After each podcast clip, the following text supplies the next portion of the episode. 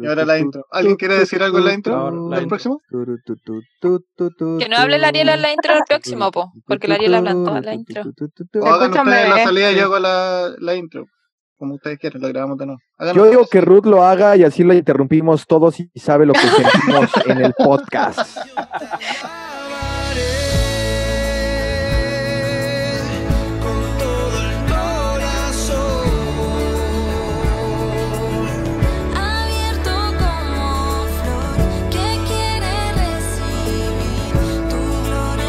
Hola, hola, ¿cómo están? Bienvenidos. Un nuevo episodio. Un real honor contar con visitas en este día. Estoy con Avidani, mi nombre es Ariel. Chicas, ¿cómo están?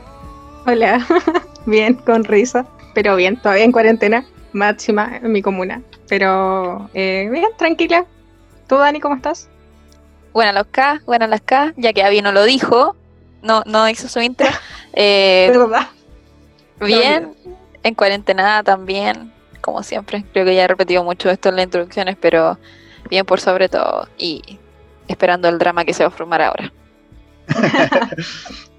Esperemos que sea entretenido por lo menos. Es un tema bien complejo, bien amplio, digamos. Y tenemos grandes invitados, eh, grandes exponentes del podcast. Para nosotros influencia muchas veces en nuestro podcast. Así que vamos a dejar que se presenten. Creo que primero las damas. Señorita Ruth. Ok, de vuelta, mucho gusto. Para mí es un privilegio poder compartir un episodio más con ustedes realmente. Y bueno, soy Ruth de Paraguay. Eh, pueden escuchar el podcast que me toca compartir en, en el cual dirijo, ADN Podcast. Y, y ya, un privilegio. Ok, gracias Ruth. Leo, ¿cómo estás? Hey, un gusto saludarlos a todos. Gracias por la invitación. Un honor estar con ustedes. Este, y bueno, pues mi nombre es Leo Lozano del podcast Cosas Comunes y sí, emocionado de, de poder platicar. Gracias, Leo. Andrés. Hola, muchas gracias por la invitación. Soy Andrés de Conciencia Podcast y un podcast nuevo que está por salir tal vez en unos 15 días que se va a llamar Todo es Gris. Gracias. Gracias, Andrés. Y para finalizar, el precursor de este episodio, el que dijo yo quiero participar y hagamos este debate, señor Maja. Hola, hola a todos, gracias por la invitación. Eh, mi nombre es Mahatma Rivero del podcast de Back Home y un gusto estar con ustedes, un gusto poder eh, platicar de tantas cosas chidas y todo eso. Gracias, okay, gracias a todos.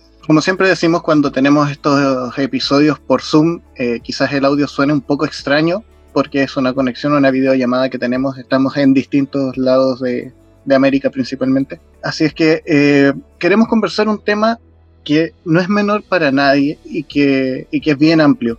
Pasa que eh, nosotros como exponentes de, de, este formato que es podcast, muchas veces presentamos una, una imagen que todos ven, ya sea a través de las redes sociales o escuchándonos a través de, Spotify, y que nos hace ver casi eh, como personas que no tienen problemas o que llevan una vida muy, muy fácil, digamos, o, muy, sin mayores problemas. Pero no es así, generalmente no es así. Entonces, nuestro tema de hoy es qué tan fácil es eh, recibir ayuda o pedir ayuda. Es un tema que muchas veces no lo vemos, que vemos a nuestros pastores o a nuestros líderes como casi superhéroes y no nos damos cuenta que todos en algún momento necesitamos ayuda. Entonces, en este tiempo de la cuarentena, todos pensamos en ser generosos, todos pensamos en ayudar al resto, en, poder eh, extender la mano al más necesitado, pero la pregunta es, ¿sabemos realmente pedir ayuda? Sí, pues vaya, lo que pasa es que yo creo que a todo mundo nos cuesta ser vulnerables, ¿no? Eh, sí, o sea, es, es, es difícil reconocer que eres débil, es difícil reconocer que necesitas ayuda. Este, y, y mucho quizá también lo, lo, hemos aprendido de, de nuestro cristianismo, ¿no? Es mejor dar que recibir, ¿no? Este, y entonces, por, por ciertos, de estas frases que son fáciles poner en calcamonías y traerlas por ahí, ¿no? Este, estos clichés, es que muchas veces nos cuesta reconocer que yo soy el que hoy necesita recibir y no estoy en condiciones de dar. O muchas veces llegamos a entender que, que si no soy yo quien da, si solamente me toca estar del otro lado, entonces soy menos cristiano, soy menos hijo. Entonces tendemos a glorificar al que da, tendemos a, glorificar al fuerte. Y entonces, por, por, el sentido contrario, victimizamos al que, al que recibe, victimizamos a, al débil, ¿no? Entonces, sí, creo que parte un poquito por ahí, pero para no seguir hablando, puedo hablar mucho, mejor dejo el lugar a, mi buen Andrés o, a Maja. Bueno, sigo yo. O Ruth. Seguía Ruth. Ay, qué feo, Leo, por favor. que no se pierda la costumbre. ¿Cómo así? Bueno, realmente yo pienso que eh, en esta cuarentena, poniendo como un ejemplo, en esta cuarentena, ¿a cuántos de nosotros nos tocó pedir ayuda? Y, cuál fue eh, de repente el, desencadenante eh, que nos lleva a pedir ayuda? Ahora, ¿por qué cuesta tanto? Cuesta mucho porque creo que, como todo ser humano tenemos que entender que también nosotros tenemos necesidades y que esas necesidades también son importantes.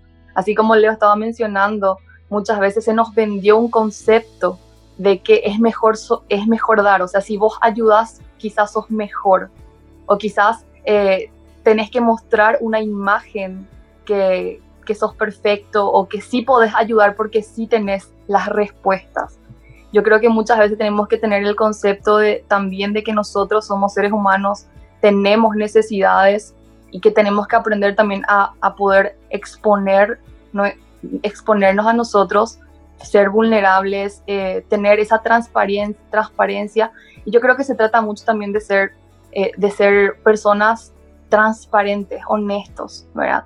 Yo creo que una figura dentro de la iglesia y que en, en mi caso llegué a comprar mucho es demostrar quizás eh, una imagen de que tenés todas las respuestas y que siempre tenés que estar listo para dar y que casi nunca, casi nunca eh, tenemos que aceptar quizás esa ayuda, ¿verdad? Ahora hay muchas, hay muchos factores que quizás afectan también el hecho de, de no pedir ayuda, ¿verdad? El tema de encontrar seguridad, confianza, ¿verdad? Porque es muy fácil, es muy fácil eh, decir, hey, necesito ayuda, pero ¿en dónde busco ayuda? Eh, quizás nuestras experiencias pasadas también nos llevan justamente a, no, a no querer eh, ser vulnerables con otros por temor, por, por, vergüenza muchas veces y todo, ¿verdad? Y eso es lo que yo pienso, una de las cosas que, que, que a mí en lo personal es más que nada la imagen que se vende de las personas que piden ayuda. Y es que también yo siento que algo que sucede es que el, Evangelio se ha estado vendiendo desde hace mucho como sinónimo de prosperidad. Entonces, si usted no es próspero, usted no, no está haciendo las cosas bien, o, está en pecado, o, o, es imposible que un cristiano no esté en prosperidad. ¿Qué dice eso de usted? Y no solo prosperidad económica, digamos enfermedad, o digamos problemas matrimoniales. Yo sé que aquí tenemos varios solteros pero digamos, si nosotros pudiéramos ver la cantidad de problemas maritales que existen en lo que son liderazgos de iglesia y nadie sabe porque esas cosas no salen, porque ¿qué va a decir eso de nosotros? O sea, es un problema grandísimo. Mira, yo creo que yo creo que estoy de acuerdo con lo que han dicho, sin embargo, yo creo que la clave de todo esto es la vulnerabilidad. Eh, no sé cómo es en otros lugares, pero por lo menos en Latinoamérica se nos ha vendido, como comentaba Leo, el Evangelio en el cual nosotros tenemos que ser eh, siempre prosperados, siempre en victoria, siempre bendecidos. Y esas son frases cliché que usamos los cristianos en las iglesias. ¿Cómo estás? Bendecido, en victoria. Gloria a Dios, hermano, aleluya.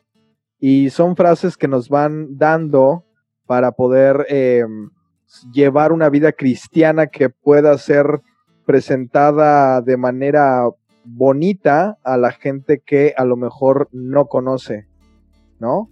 Eh, empezamos a, vender estas pastillas que, que suenan a limpiadores y que en realidad no lo son. Y eso es un problema muy grande.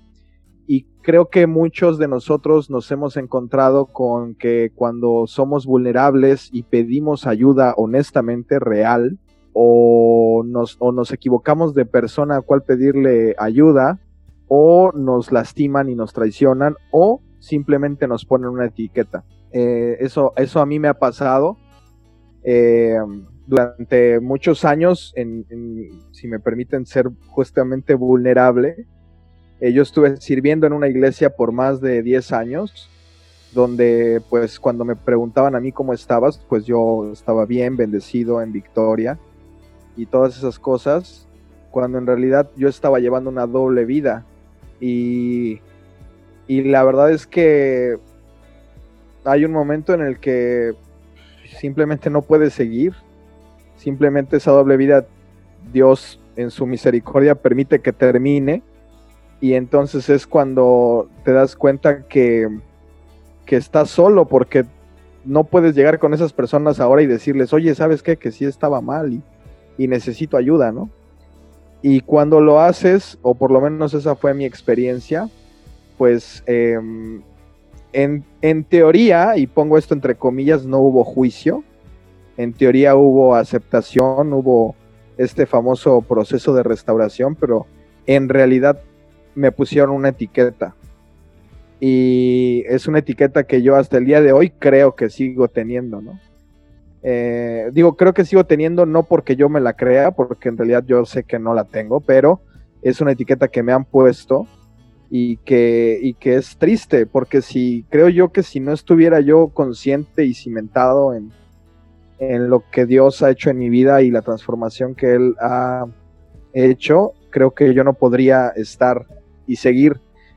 Y eso te hace darte cuenta también de que hay mucha gente que en, este entorno que, que necesita ayuda, que está pidiendo, está pidiendo a gritos ayuda y, que no, no se atreven a pedirla. Y ese es, ese es un problema muy grande, porque se supone que nosotros hemos, eh, hemos venido a establecer, todos los que conocemos de Dios, hemos venido a establecer su reino en la tierra. Tenemos que ser de verdad em, un factor de cambio en toda esta en toda esta sociedad y creo que nos estamos quedando muy cortos en ello. Yo creo que aquí igual se dan dos problemas. Uno que parte por un tema de qué nos ha dicho la sociedad sobre la vulnerabilidad y por otra parte qué nos ha vendido un poco el Evangelio con respecto a nuestras vidas felices. Porque si parto, por ejemplo, con, con qué nos vende la sociedad por vulnerabilidad, siempre lo que nos dicen al inicio es como, no, no tenés que ser vulnerable, no tenés que dejar que las cosas te afecten, no tenés que seguir tu vida siempre cuesta arriba, siempre con una sonrisa y aquí. O te dicen que técnicamente ser vulnerable es malo, eso es todo a, todo lo que te resumen, porque cualquiera te va a dañar o cosas así. Y también nos venden esta imagen de la persona que, que se encuentra afectada por ciertas cosas o la persona que quizá a veces no se siente bien porque tiene depresión o ansiedad a lo primero que le caen es con decir así como, oye, ya, pero igual hay alguien con una vida peor que tú, tenés que estar feliz, ¿cachai? Entonces le quitan este sentimiento de poder decir, ya, puedo pedir ayuda sin que una persona me juzgue. Y por otra parte, está esta vida feliz que nos ha vendido un poco el Evangelio que dice que técnicamente por recibir a Cristo ya no van a haber más problemas en tu vida, nunca más vas a estar triste, nunca más vas a estar eh, angustiado por algo, porque tienes tu esperanza en el Señor y en eso se resume todo. Pero las cosas a veces no son tan simples de, decir tengo una, vida feliz, contenta y, listo. Y se eliminan todo otro, otro tipo de emociones porque somos seres humanos con distintas emociones y pueden haber tanto buenas como malas. Entonces eh, se ha omitido el hablar de estas, se ha omitido el, el decir, ¿sabes qué? Quizás no, en este momento no me encuentro bien, necesito ayuda, necesito una persona que esté a mi lado, porque tienen ese miedo de quizás hablar y decirle pero oye, eres cristiano, ¿cómo puede estar mal? Entonces, es como por estas dos imágenes que no ha vendido tanto como el, Evangelio de vida feliz como el de la sociedad con respecto a la vulnerabilidad. ¿Sabes? ¿Me, das permiso de, interceptar algo de lo que dijo ella? Me, encanta, o sea, por un lado, esta parte de, la sociedad, ¿no? Que efectivamente confundimos vulnerabilidad con debilidad, ¿no? De lo que hablabas tú.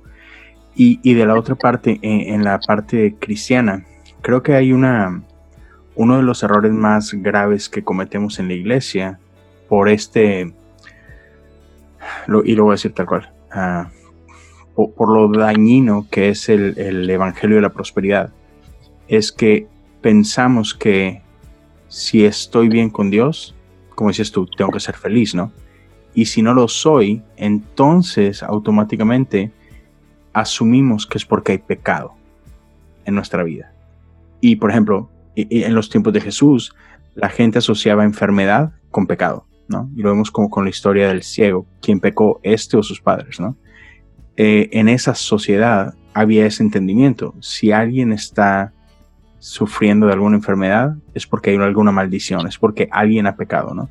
Entonces nosotros tomamos eso y lo hemos traído en nuestro tiempo y es, si tú no estás prosperando económicamente, es porque seguramente estás pecando, es porque no estás bien delante de Dios. Porque si tú estuvieras bien delante de Dios, sabrías que Dios quiere prosperar a sus hijos, ¿no? Entonces hacemos un desastre con ese tipo de evangelio, ¿no? Cuando hablamos de prosperidad, cuando hablamos de que es que todo tiene que estar bien y como dices tú, hey, Dios murió por ti, tienes que ser feliz, tu vida tiene que ser perfecta. Y yo no encuentro dónde rayos la Biblia habla de eso, ¿no? Pero bueno, hemos comprado ese evangelio barato y entonces si hay algo mal en mi vida, cargamos con ese estigma de que, oh, es que algo tiene que haber mal en mí y eso es lo que nos da miedo. Nos da miedo llegar a la iglesia y decir, hey, sí, quizás, o sea, soy un desastre, perdón. Y, y, tenemos así como que todo este rollo de que no puede haber pecado en mí. Es como es que sí, eres humano, o sea, tranquilo. Pero bueno, gracias. Em, para hacer eh, no menor esto, y como siempre doy mis definiciones, voy a dar la definición de vulnerabilidad y de debilidad para ver la diferencia. Según la RAE, eh, débil es un adjetivo que dice ser de poco vigor o de poca fuerza o resistencia. Escaso o deficiente en lo físico o en lo moral. Y vulnerable es que puede ser herido o recibir lesión física o moral. ¿Ya? Con eso ahí, más o menos en la cabeza. Eh, en lo personal, creo que cuesta por muchas razones. Estoy de acuerdo con lo que han dicho los chicos y las chicas antes. Y en lo personal lo he vivido y he visto personas, o sea, he tenido muy cerca hermanos que lo han vivido de forma más profunda incluso que yo.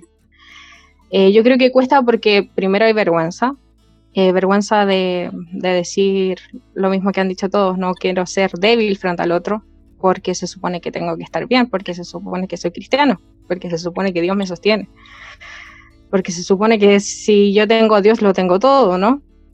Eso es lo que nos ha intentado vender como si fuésemos unos cristianos o unas personas perfectas, completas, que solamente pueden dar ayuda y no recibir. Eh, nos sentimos muchas veces eh, como menos cuando intentamos pedir ayuda o cuando pensamos siquiera en la idea de pedir ayuda, así como, no, ¿cómo voy a estar yo pidiendo ayuda? O sea, como yo si yo, yo puedo solo. También nos sentimos como ensimismados, nos sentimos poderosos, como, no, yo puedo, yo puedo. Y no siempre podemos. Sea, el ser humano es débil.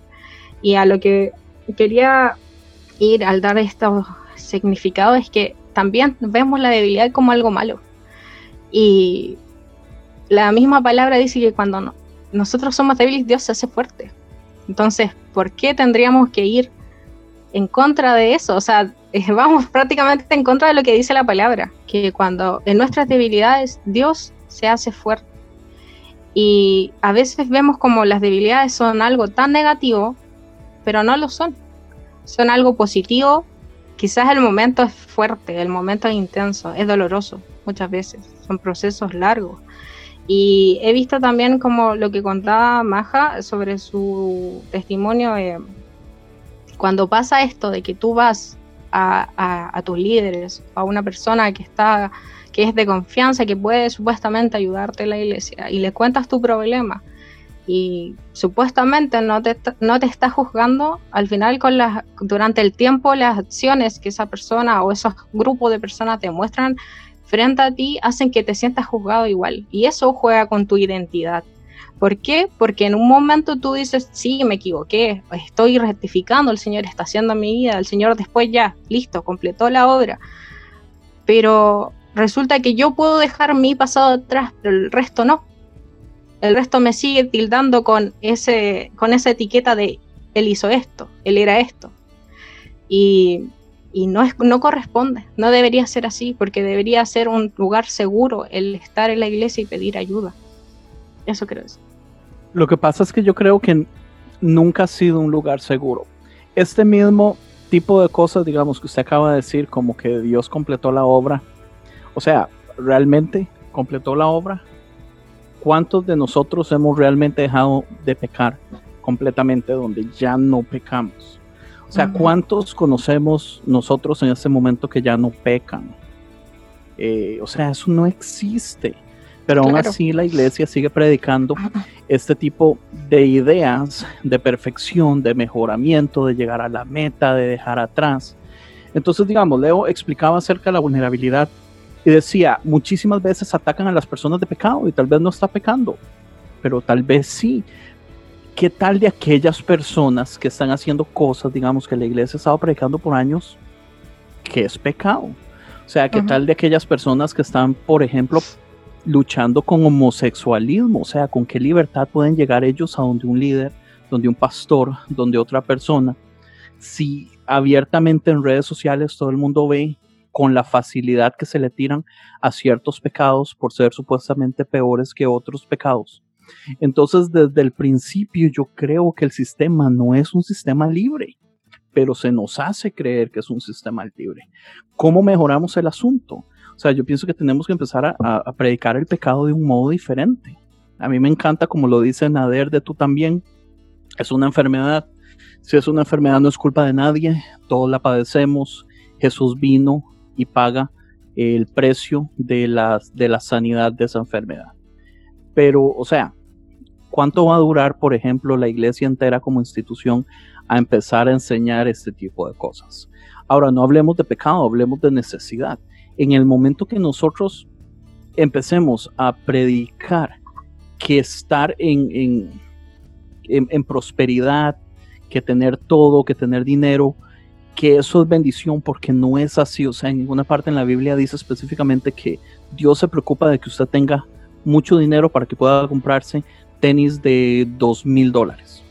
No funciona así tampoco, pero se sigue creando esta idea de que nosotros necesitamos estar en cierto nivel económico, en cierto nivel espiritual, en cierto nivel con respecto a lo que son pecados y control de, a mí, de la carne. O sea, es, tan raro, a mí, a mí me estresa un poquito el sistema.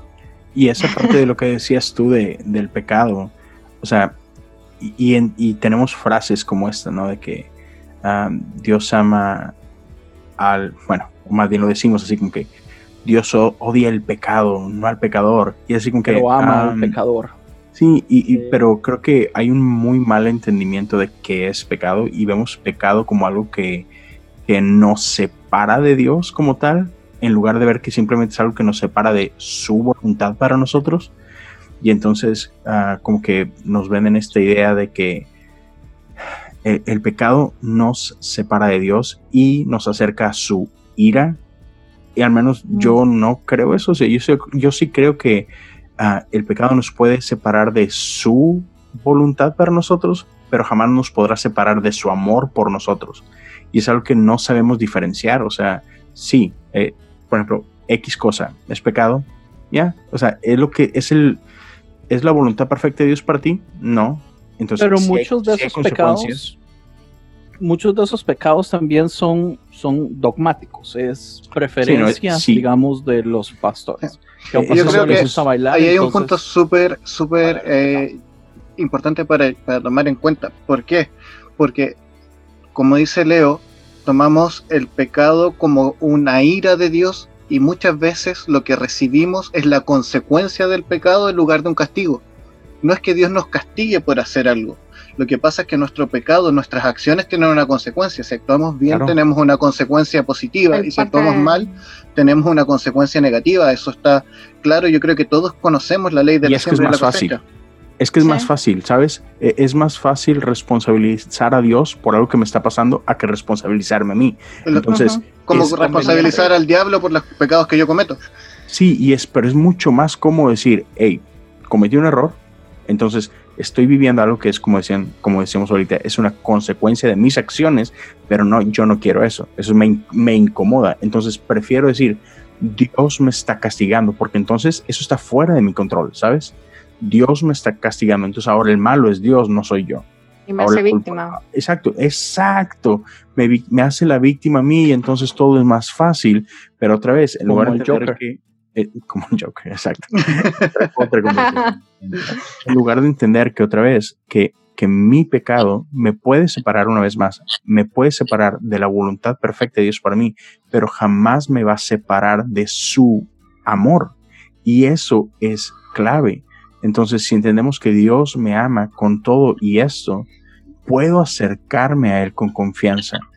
Puedo acercarme incluso a su pueblo con confianza, a su iglesia con confianza, porque, porque ya no hay un problema de soy, soy culpable de, no, simplemente es, hey, cometí esto, sé que Dios me sigue amando, entonces mi, mi identidad no se ve afectada. Mi actividad sí, pero mi identidad no. Y ese es el problema, que, que si no nombramos las cosas como son, entonces empezamos a tratar de, de cambiar las soluciones. La solución siempre va a ser acercarte al Padre, siempre va a ser comunidad. Fuimos llamados a estar en comunidad con Él y con su iglesia, su cuerpo.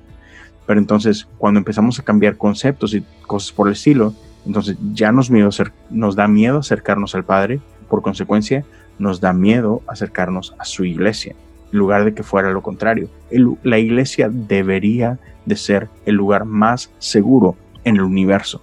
Correcto. Y es el menos seguro en muchas ocasiones. Así es. Y es el menos seguro porque nosotros lo hacemos inseguro.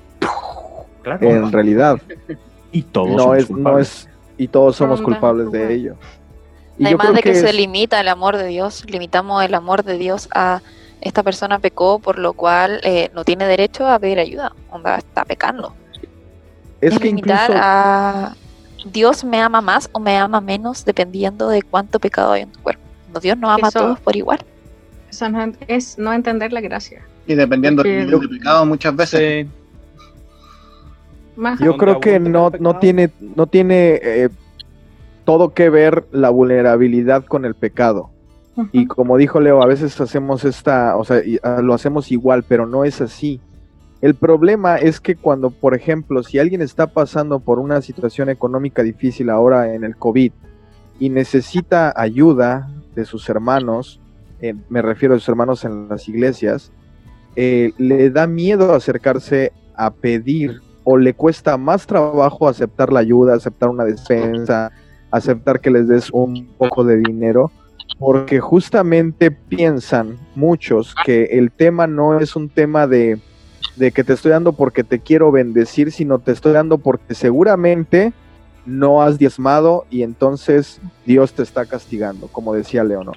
O seguramente no es que es, es, una racha difícil simplemente, sino que algo traes oculto ahí que no ha salido a la luz y entonces eh, por eso por eso no quiere recibir la ayuda cuando no es cierto eh, malas rachas todos tenemos, o sea, no, nadie necesita pecar para, para tener un, problema económico, ¿no? También creer, creer que la ayuda que me están dando es, es, no sé, como que me ven como un pobrecito o que alguien la necesita incluso más que yo cuando sé que mi situación no es buena. Creo que tiene que ver... ¿ah? Ahí acabas de darle un punto clave que, que, que, que justamente yo, yo quería comentar nos volvemos muy soberbios, nos volvemos poco humildes. Y entonces viene otra vez esta parte, hablamos mucho de humildad, hablamos mucho de, de que somos eh, personas muy humildes cuando en realidad no es cierto, cuando en realidad hay orgullo en nuestros corazones de decir, no, no, no, es que alguien la necesita más que yo, es que, es que alguien eh, seguro está en, una situación más difícil que yo. Ah, no sé, por eso a mí me ha encantado tanto aprovecho para hacer el comercial. A mí por eso me ha gustado tanto encontrar esta comunidad de podcasters, porque de verdad yo no había conocido a gente tan vulnerable, este, eh, escuchar a Leo, escuchar a Julio, escuchar al propio Andrés aún con sus rollos raros, este, todo, todo eso y de, ser vulnerables. La agresión, ¿la vio? La agresión. Y de ser como somos, es eso dices, wow, esta, esta, con esta comunidad sí me identifico. Este es, este es el evangelio que yo estoy siguiendo, ¿sabes? Ahora el error, que yo creo que mucha gente comete es el de el, el hacer o dar ayuda porque es mi obligación.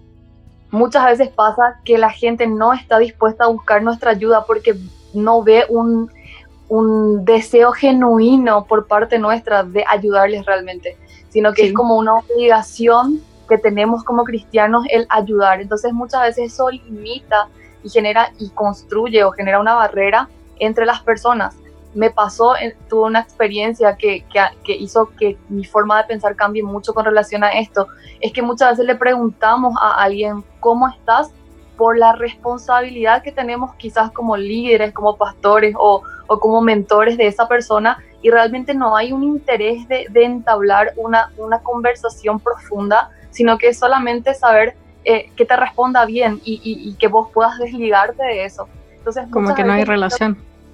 Exactamente, o sea, creo que mucho de, de, de lo que afecta que yo o que mucha gente no quiera buscar ayuda es el ambiente que se genera yo creo que mucho se trata de construir eh, iglesia, de que seamos realmente familia, de que realmente podamos generar unidad y que las personas puedan no solamente confiar en, en, en, el, en el, que está en posición de, de pastor, sino que pueda tener en, ese ambiente en el que se mueve, pueda encontrar a, a, alguien en quien pueda mostrar tal cual, mostrarse tal cual y como es esa persona y pueda ser, como, como mencionaron, que yo pueda ser yo misma, y que no me sienta juzgada y que no me sienta eh, menos que esa persona por, porque quizás estoy pasando por una situación o un momento difícil. Ahora, mucho se trata también de que nosotros podamos construir ese ambiente.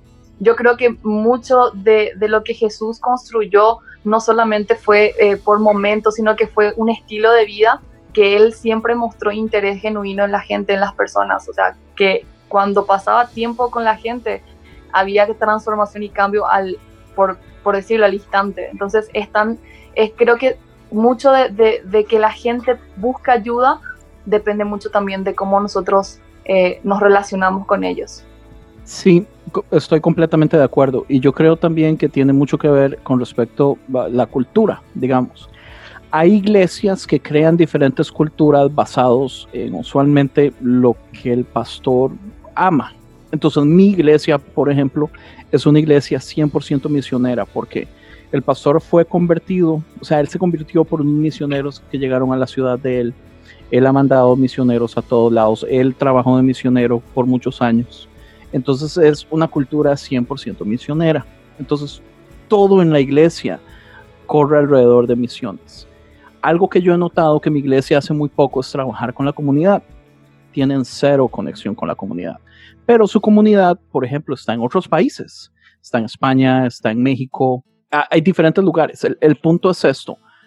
Yo creo que uno no siempre puede culpar a la persona de tal vez ser muy soberbio o orgulloso de no pedir cuando usted pertenece a una cultura o eh, una iglesia que no ha creado una cultura de dar. Si la iglesia tomara mucho énfasis en dar, yo pienso que sería más fácil pedir ayuda.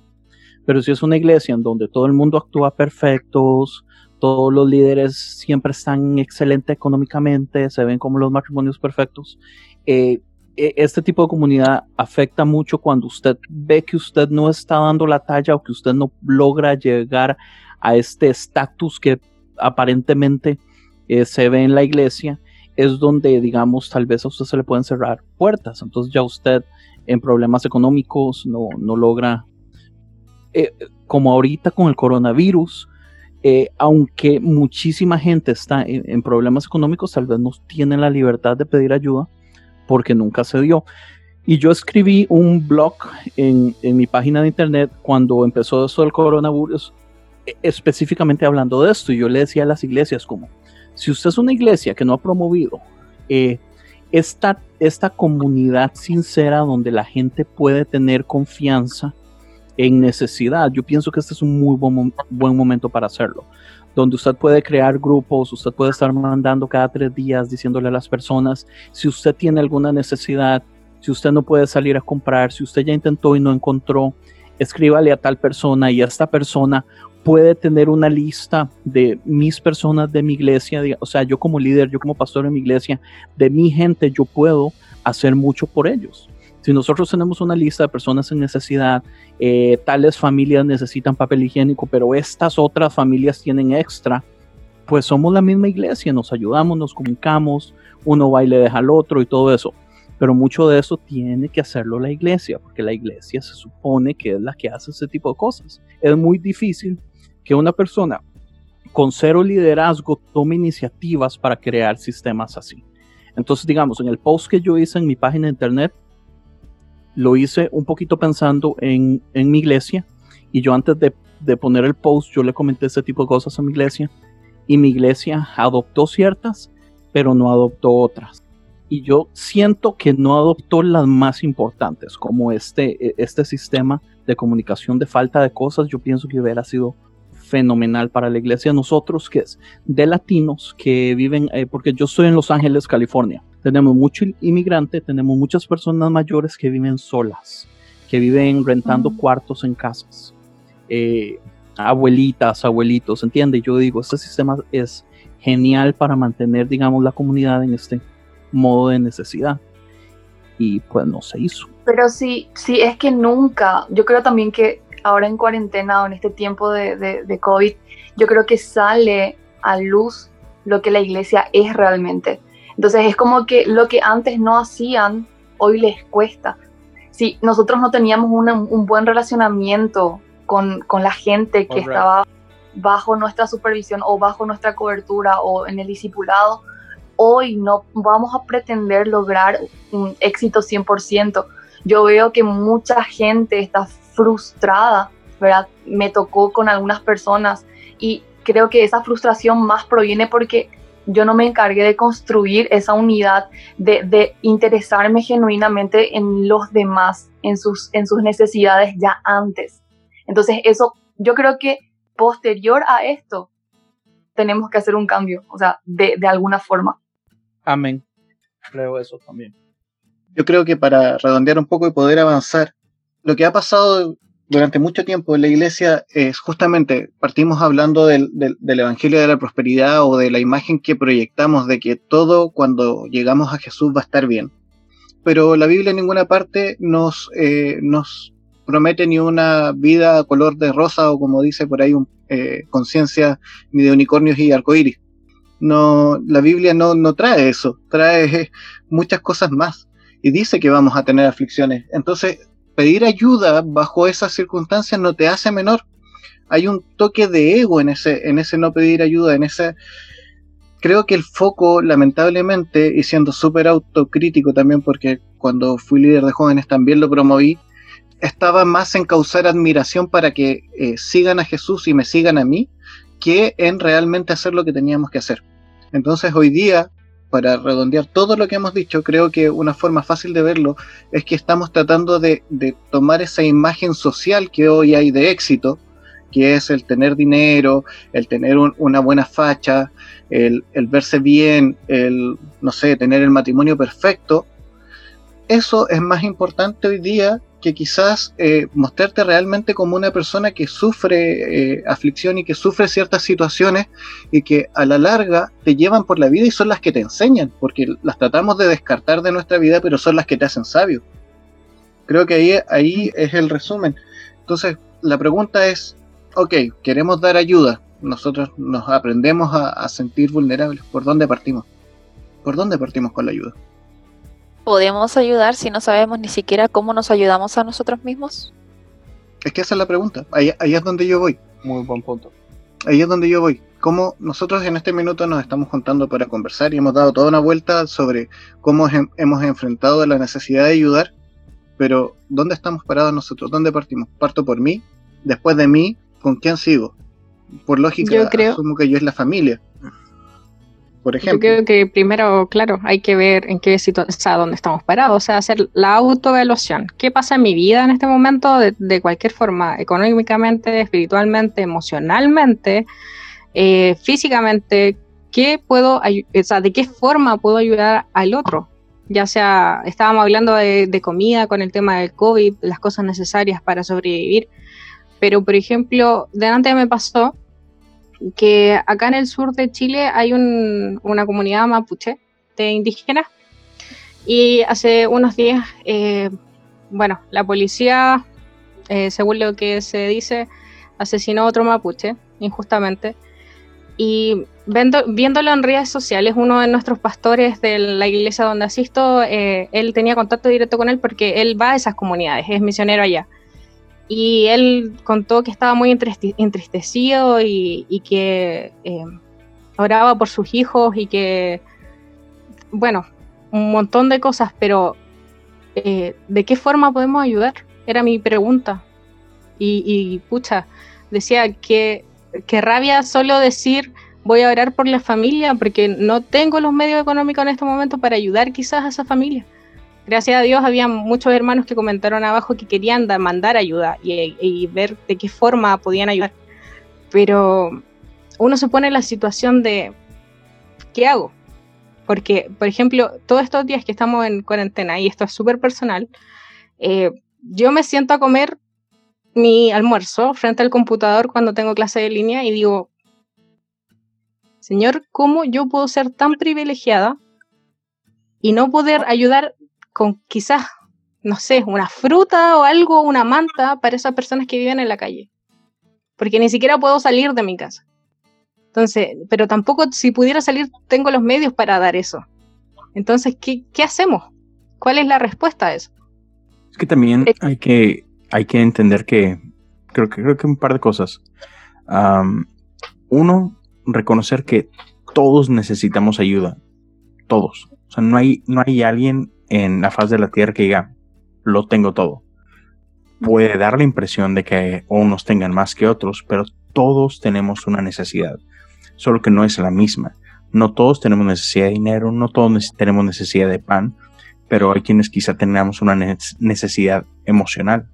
Otros tenemos una necesidad de sentirnos útiles. O sea, sí me explico. Pero Claro. la realidad es que todos tenemos una necesidad.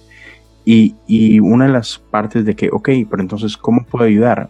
Pues hay que saber identificar una, qué es lo que tú puedes hacer por otros y darte permiso de entender qué es lo que otros pueden hacer por mí, ¿no?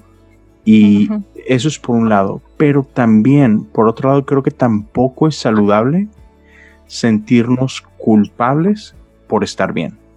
O sea, Claro, sí. es- es- eso también es peligroso. Este, por ejemplo, hablando con, esto que está pasando ahora en Estados Unidos de, del problema racial tan fuerte que estamos viviendo, hay, un, hay algo que, que se está hablando mucho y tiene que ver con dos palabras este, que, que suenan como si fueran o son percibidas como agresivas. Una es racismo o racista y otra es, eh, en inglés le llaman white privilege, sea, el privilegio de ser blanco. Y entonces, eh, hablando específicamente de, de ese último, el privilegio de ser blanco, es, hey, tú no tienes la culpa de tener ese privilegio. No está mal que tengas el privilegio. El punto es, tú que lo tienes, una, sé consciente que lo tienes, y ¿Y dos, qué haces con ello? exacto, qué hacer con ello. Entonces, en nuestro caso es, a veces nos sentimos culpables de que tengo, o, man, yo- decías tú, estoy a punto de disfrutar de esta comida y hay quienes no la tienen. Hey, Señor, gracias porque tú me has dado a mí esta bendición, ¿no? Y otra vez, eh, entender que nosotros no necesariamente somos la respuesta a todo, ¿no? o a algo sí. quizás hoy yo no soy respuesta porque no puedo salir, porque quizás yo no puedo compartir de algo mío por cuestiones de, de salubridad y cosas por el estilo. Entonces, está bien, hoy no me toca esa respuesta. Entonces, ¿qué puedo hacer yo hoy? ¿Sabes qué? Quizá lo único que puedo hacer es orar, quizá lo único que puedo hacer es estar disponible emocionalmente para hablar con otros. Y ven, ven, hasta ahí llega, ¿no? Entonces, entender tiempos, entender limitaciones, también es algo saludable, ¿no?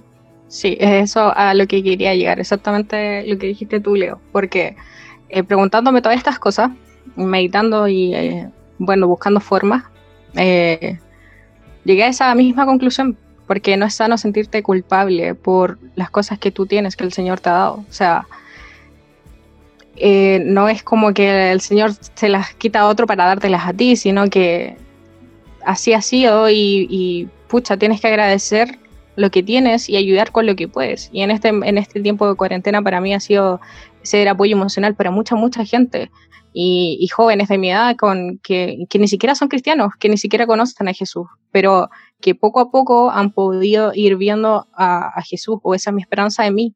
Y las cosas como estar para ellos en momentos de crisis, en momentos de no puedo más con esta cuarentena, no puedo más con esta, estar en mi casa, no puedo más con los estudios, eh, o cosas más graves incluso. Pero el apoyo emocional, eh, que a mí muchas veces me cuesta, eh, como recibir, yo lo entrego, yo lo entrego abiertamente. Pero en, este, en esta temporada también me ha, me, ha, me, ha, servido para aprender a pedir ayuda.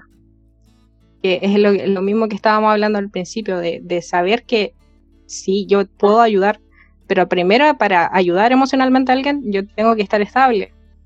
Entonces, necesito que también alguien me ayude a mí. Creo que mucho... Sí, sí, sí.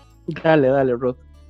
Bueno, mencionando nada más como, como parte también de lo que estaban comentando, cómo existe el área emocional, el área, el área física, el área espiritual, ¿verdad? Esas, esas áreas son necesariamente integrales, ¿verdad? Entonces, nosotros tenemos que saber también que es importante que, que, no, que no tengamos esa carga, como, como mencionó recién eh, Dani, ¿verdad? Ella estaba mencionando de que muchas veces nosotros como cristianos tomamos la posición de, de autoculparnos y de, hacernos creer que nosotros estamos viviendo mejor que otros y, y terminamos como autoconsolándonos por la situación que otros están viviendo y que quizás yo no puedo responder a esa necesidad. Ahora, a la pregunta nada más quiero ir, ¿cómo ayudamos a una persona? ¿Cómo yo puedo tomar eh, por decir, usar algo que yo tengo en mis manos para poder conectar o para poder bendecir la vida de otra persona. Yo, creo yo creo que por dónde tengo que empezar, ¿verdad? A, las personas que están escuchando y dicen, hey, ¿yo cómo puedo ayudarle a alguien? Primeramente, saber que, como Leo dijo, saber que todos tienen necesidades. Ahora yo tengo que buscar la manera de, de, la forma en cómo yo puedo responder a esa necesidad. Y yo creo que una de las cosas que nosotros muchas veces dejamos a un lado es que una de las formas más importantes para mí en lo personal es que nosotros tenemos la capacidad de ayudar a las personas a que se desarrollen. Cada necesidad es diferente. Yo creo que una de las cosas importantes es que ayudarles a conocer, a que ellos se conozcan a sí mismos, que ellos puedan no solamente, porque yo creo que estamos acostumbrados a que la gente o generamos muchas veces dependencia de la gente. Es como que yo espero que la gente venga y busque mi ayuda pero nosotros tenemos que dar herramientas, creo, ¿verdad? Herramientas a las personas y que ellos puedan luego, obviamente, enfrentar y, y tener, eh, por decirlo así, en sus manos la, la forma y, y, que ellos lo puedan utilizar. Ahora, eso implica que yo pueda darme a mí mismo a otros, o sea, es dar mi tiempo, es dar mi conocimiento. No solamente eh, pensar en, en, lo, en, lo, en, lo, en, lo, material quizás, ¿verdad? Entonces, eh, más que nada en interesarnos en las personas y poder darles herramientas. Y esas herramientas pueden partir desde de repente darle, eh, orientarle a, que busque un libro, a que lea, lea un, capítulo, un capítulo de la Biblia o, o cosas sencillas que nosotros podemos hacer. Mm, podemos ir hasta lo práctico, hasta lo complejo, pero yo creo que se trata mucho de que nosotros podamos ayudarle a esas personas a que ellos puedan eh, tener herramientas que les sean útiles para, para enfrentar lo que venga por delante. Me retiro, eh, chicos. Sí, este, solo quería eh, agradecerles este, por, por, el tiempo de tenerme aquí, por, por invitarme a ser parte de esto. Lamentablemente me, me, me tengo que retirar a, a, terminar de atender unas cosas en casa, pero les mando un fuerte abrazo a todos, un saludo increíble a, a todos los que nos escuchan y estaré pendiente de, de, seguir escuchando el resto de esto cuando salga el episodio. Gracias, Leo. Deja tus redes, gracias, Leo. Tu podcast. Tus redes, Leo, y tu podcast. Sí, claro. Eh, gusta escuchar mi podcast es Cosas Comunes. Escuchan por todos lados este Apple Podcasts, Spotify o, o otras fuentes. Y si quieren seguirme en redes sociales es Leo Lozano H-O-U. Instagram, Twitter, TikTok, lo que sea. y estamos. A la moda. No, y claro. Muchas Bueno. gracias, Leo. Chao Muchas a todos. gracias, Leo. Gracias, Leo. I love you, Leo. Eh, para variar se nos fue el tiempo, se nos pasó casi dos horas creo o más, así es que vamos a hacer una interrupción con los chicos acá, todavía están con nosotros, vamos a interrumpir el episodio. Les juro que no fue porque Andrés puso algún drama en- entre medio. Les juro que no es por eso. Solo para comodidad vamos a dejarlo en dos episodios, así que aquí se corta y Yo no continuamos en el puedo siguiente. ni confirmar ni decir que no. ok, seguimos en el, en el siguiente episodio.